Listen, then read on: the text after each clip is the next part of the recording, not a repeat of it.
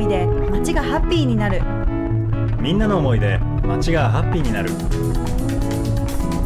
FM 立川844 FM 立川844東京東京。今年度アカデミー賞受賞。東京エッサイ。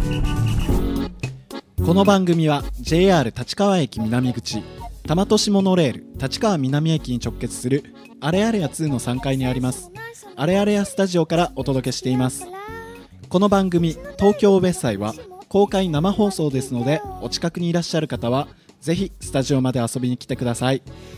さあ続いては野菜のラジオのコーナーです。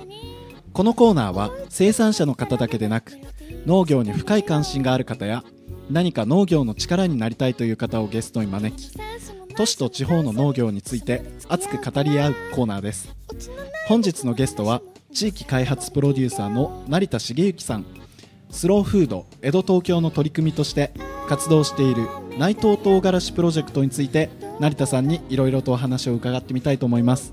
成田さんこんばんは。こんばんは。成田さんスローフード江戸東京の取り組みとして活動している内藤唐辛子プロジェクトについていろいろお話を伺う前にですねスローフード江戸東京の活動内容について簡単にご紹介いただけますか？はい、そうですね。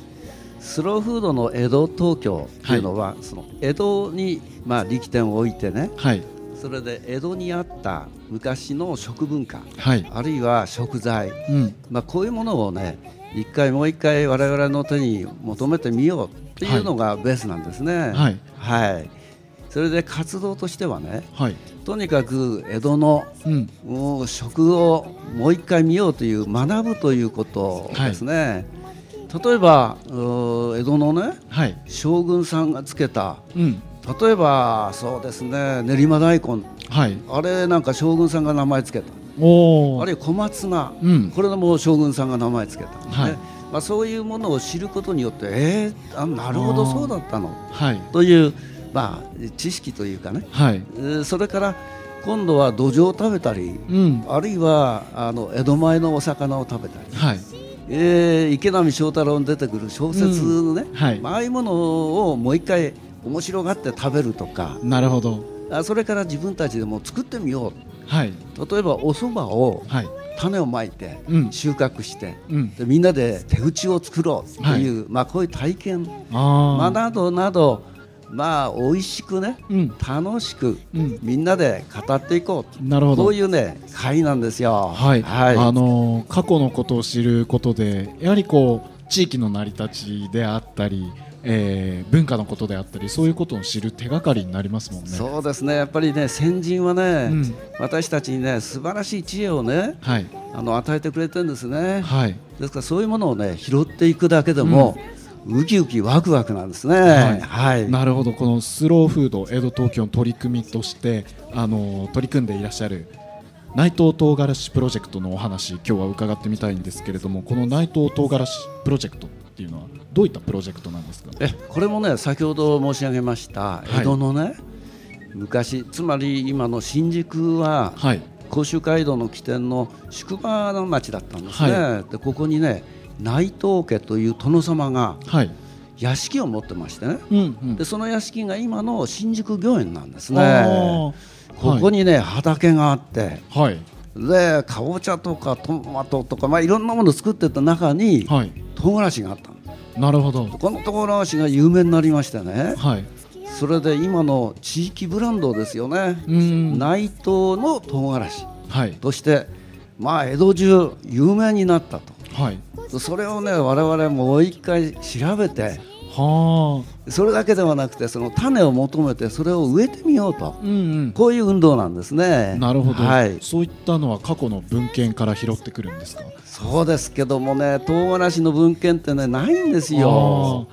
まあ昔ねうん、ポルトガルとか、はい。スペインの人が日本に入ってきて持ってきましたと。はい、それからその後、うん。韓国から持ってきました。いろんなものが書いてあるんですけども、はい、一体いつ頃はい、どんな格好で江戸に入ったかうん、これがねないんですね。なるほど。はい。な、あのー成田さんはどういった経緯でこのプロジェクトを始めようと思われたんですか？えまあ、ですから、まあ、その新宿をベースにして昔、はい。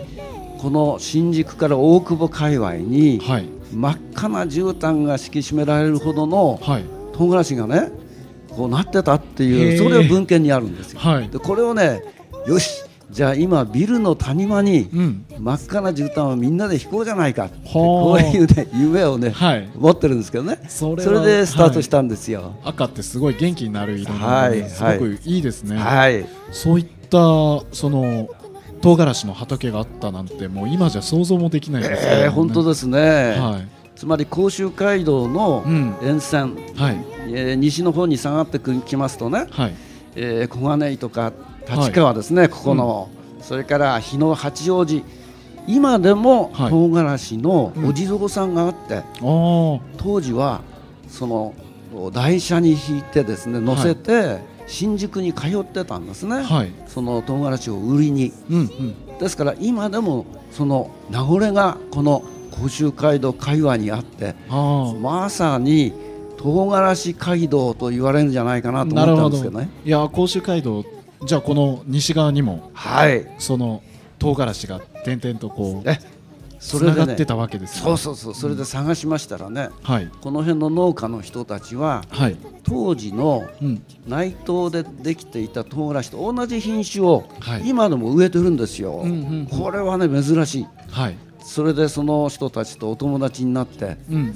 一緒にあのこの運動をやりましょうっていう話をしてるんですけどね。はい。あの品種としては今我々がよく食べてる唐辛子と一緒なんですか？あそれがねちょっと違うんですね、はい。あの今の私たちが唐辛子というと、鷹の爪あという、まあはい。ブランド商品あの品種ですけどね。あはい。これとは違ってはい。あの八つ房という名前なんです。八つの房、ああはい。これは、えー一つじゃなくて八つぐらいが房になって、うん。天の方に上に向かって実をなさなるんですね。はい。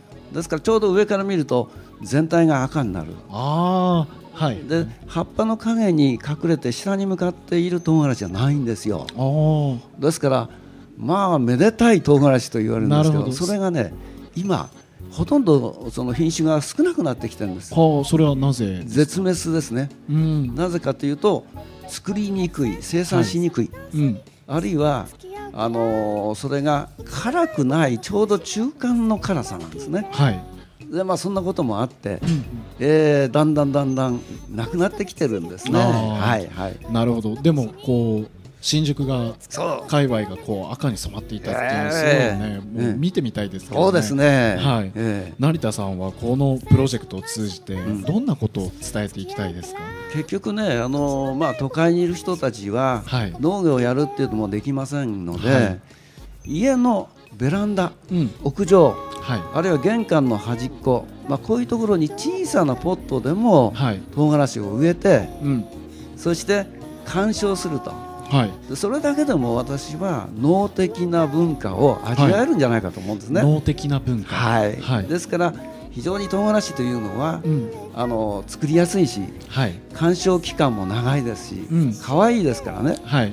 まあ、これをね一軒のうん。お家一つうん。ポットに作っておけばはい。あの野菜としても使えますでしょ？あでも非常にねあのウキウキしてくるんじゃないかと、能的な文化がね、あはい。味わえる簡単なああの手段じゃないかなと思うんですね。今それをこう新宿界隈の方たちが育ててるわけですか、そうです。で今年もさらに、はい。えー小学校中学校はい。あるいは商店街はい。皆さんがねこれをね取り組んでいくんですよ。なるほど。